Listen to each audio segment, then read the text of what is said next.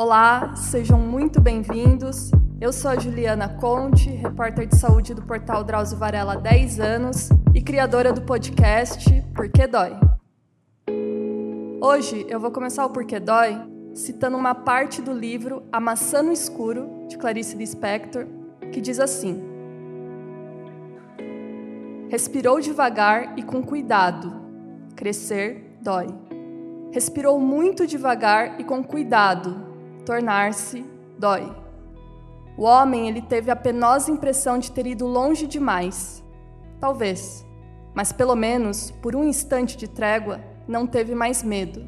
Só que sentiu aquela solidão inesperada, a solidão de uma pessoa que, em vez de ser criada, cria. Por que, que eu falei esse trecho num podcast sobre saúde? Porque o tema de hoje é para falar sobre a dor do crescimento, que acontece com as crianças a partir dos 3 anos de idade e vai aí mais ou menos até os 10 anos. E como a Clarice coloca muito bem, além das dores subjetivas da alma que o ato de crescer significa, ela causa também algumas dores físicas bem incômodas, essas já bem conhecidas pela medicina. Então eu estou aqui hoje com o Dr. Cláudio Lem, do Departamento de Reumatologia da Sociedade Brasileira de Pediatria, para conversar com a gente sobre esse tema. Bom dia, doutor. Muito obrigada aí pela presença. Bom dia a você, Juliana. Obrigado pelo convite e a oportunidade de falar de um assunto que eu lido no dia a dia. Perfeito. Bom, doutor, para começar, por que, que crescer dói? E aqui uma pergunta bem leiga: tem a ver com a estrutura óssea da criança que está se desenvolvendo, com a parte muscular? Existe alguma explicação para esse fenômeno? Não tem, Juliana. Aliás, esse nome, né, dor do crescimento, né, é um nome que nós médicos usamos com muito cuidado. É um termo muito mais usado para as famílias, né, tem que dar um diagnóstico para isso, mas não há nenhuma comprovação que existe relação da dor que as crianças têm, essa dor nas pernas, né, uma dor de causa desconhecida, com ossos, os músculos, tendões ou alguma fase do crescimento. Tanto que a gente, nós entre médicos, chamamos de dor músculo esquelética idiopática, que a gente não sabe a causa. Mas o termo de crescimento acabou sendo consagrado aí com o tempo e aquilo que você falou no começo, um muito bonito o texto, crescer dói. Essa é a verdade médica. Isso acontece geralmente com grande parte das crianças, assim, toda criança vai ter um incômodo em alguma fase da vida. Olha, é muito comum, isso acontece mais ou menos em 20 a 30% das crianças, principalmente entre 5 e 10 anos de idade, mas já pode começar com 3, 4 anos de idade. A criança começa a ter dor do nada, principalmente localizada nas pernas, é uma dor difusa, não é localizada em um ponto e aparece assim aleatoriamente em uma criança saudável. E como que as crianças elas costumam relatar esse tipo de queixa para vocês? Como que chega isso no consultório? Olha, a mãe marca uma consulta e que a criança começa com dor nas pernas, intensidade variável quadro mais comum é uma criança que é saudável, que não tem nada, que brinca durante o dia, vai na escola e no fim do dia, principalmente começo da tarde e à noite, até ela dormir, e às vezes até acorda um pouquinho, ela tem dor nas pernas e pede uma massagem porque dói e às vezes a dor é muito forte, a criança chega a acordar e a chorar e requer a presença dos pais, né? Então os pais estão envolvidos aí no processo. E é sempre no final do dia, assim, sempre no final do dia. Quando a dor é em outro horário, né, esse ponto de alerta, acho importante alertar as famílias. Quando uma criança acorda com dor, é estranho, não é comum. Uhum. A dor de crescimento clássica é uma dor que a gente faça mecânica, né? Não é uma dor de inflamação. A criança brincou muito, pulou muito, deu cambalhota, faz espacate, jogou bola e acaba tendo dor. Até porque as crianças são mais molinhas, né? Se for ver, as articulações são mais molinhas. Então, quando usa muito, ela sente mais dor. Mas quando acorda com dor, é um sinal de alerta. E só falando um pouco mais da característica né, dessa dor. Por exemplo, a criança ela pode chegar a mancar, a região fica inchada, ela pode ter febre, de repente ela acordar durante a noite, ou isso pode ser indicativo de outro problema?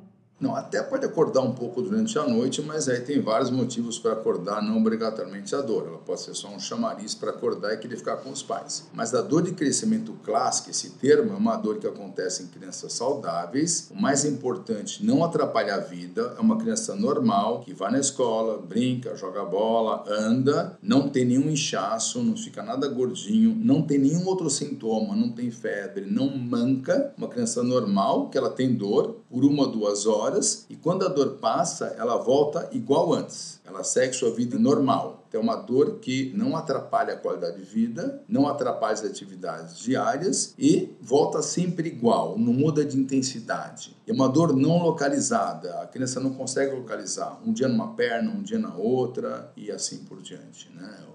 E do mesmo jeito que vem, ela também vai embora, né? Ela se resolve sozinha some, some, resolve. Tem três dores na criança: é a dor nas pernas, que é a dor de crescimento, a dor de cabeça, a criança muitas vezes tem cefaleia e não é nada assim orgânico, e dor de barriga. São as três que muitas vezes vêm juntos sem que você veja nada nem no exame médico. É importante saber que essa criança, quando examinada, toda a palpação, tudo é normal, né? E os exames de laboratório, se algum médico for pedir qualquer exame de sangue ou exame de imagem, também será normal.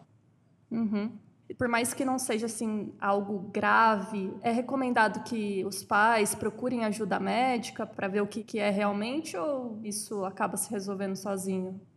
Ah, eu acho que vale a pena, né? O pediatra é sempre aquele médico, né, especialista que vai saber interpretar. Até porque, como você falou no começo, tem várias coisas do crescimento que não são só isso, né? Às vezes uma criança com uma dor nas pernas, ela pode estar mais carente, ela pode estar querendo ter mais contato com os pais. A gente usa um pouco um termo chamado ganho secundário. São crianças que usam isso para chamar atenção por algum motivo. Então, pode ser até um sinal que os pais devem prestar mais atenção na criança, mas é importante que o pediatra examine e que faça algumas perguntas e através disso ele consegue direcionar se é uma dor de crescimento ou se pode ter uma causa orgânica, alguma coisa que realmente deva ser investigada por exames de laboratório de imagem. E a partir de que idade assim isso some? A criança não sente mais dor? Normalmente 8, 9, 10 anos some. Logicamente, se é uma criança atleta, né, tem crianças no meu consultório que são atletas, elas vão ter dores, mas estão ligadas a algum tipo de atividade física, né? Sabe aquelas lesões de força e repetição que os adultos têm? Uhum. As crianças também têm, mas aí é uma dor ligada à atividade esportiva dela.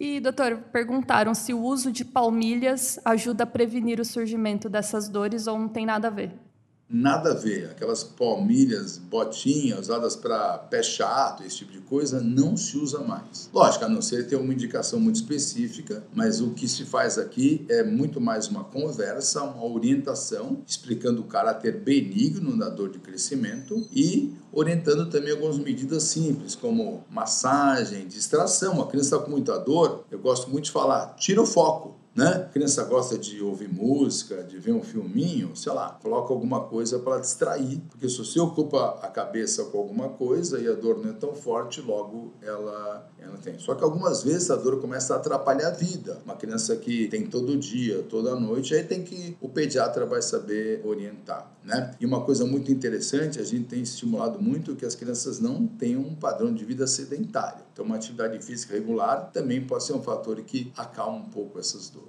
É, porque às vezes a criança, ah, tô com dor, fico o dia inteiro no sofá, né? Acha que não fazer atividade, sei lá, brincar, essas coisas, vai piorar, né, aquela dor.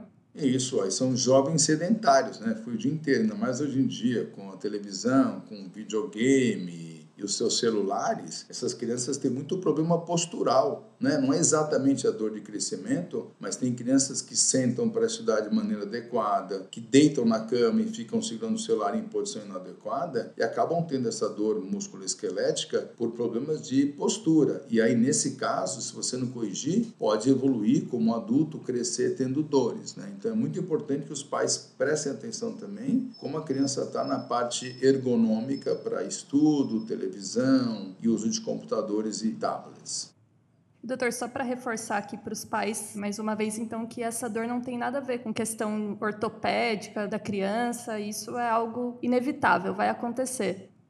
Exatamente, isso é totalmente normal, é comum, faz parte da infância, não tem nenhuma alteração ortopédica, qualquer exame que você faça vai dar normal, de radiografia, ultrassom, ressonância, então não é necessário. Eu acho que o profissional que tem que ser procurado aqui é o pediatra e após a avaliação do pediatra, se precisar, ele vai encaminhar para algum ortopedista. Mas é você tem que ter alguma alteração ortopédica, né? E as crianças estão em aprendizado também, então uma criança, ela às vezes, ela cai mais, mais, ela bate mais, então não tem relação com nada do organismo. A criança, o exame clínico é totalmente normal e não requer assim nenhum tipo de fisioterapia, também nada disso. O que eu recomendo muito é que mantenha uma qualidade de vida ligada a esportes, atividades físicas, para um crescimento saudável.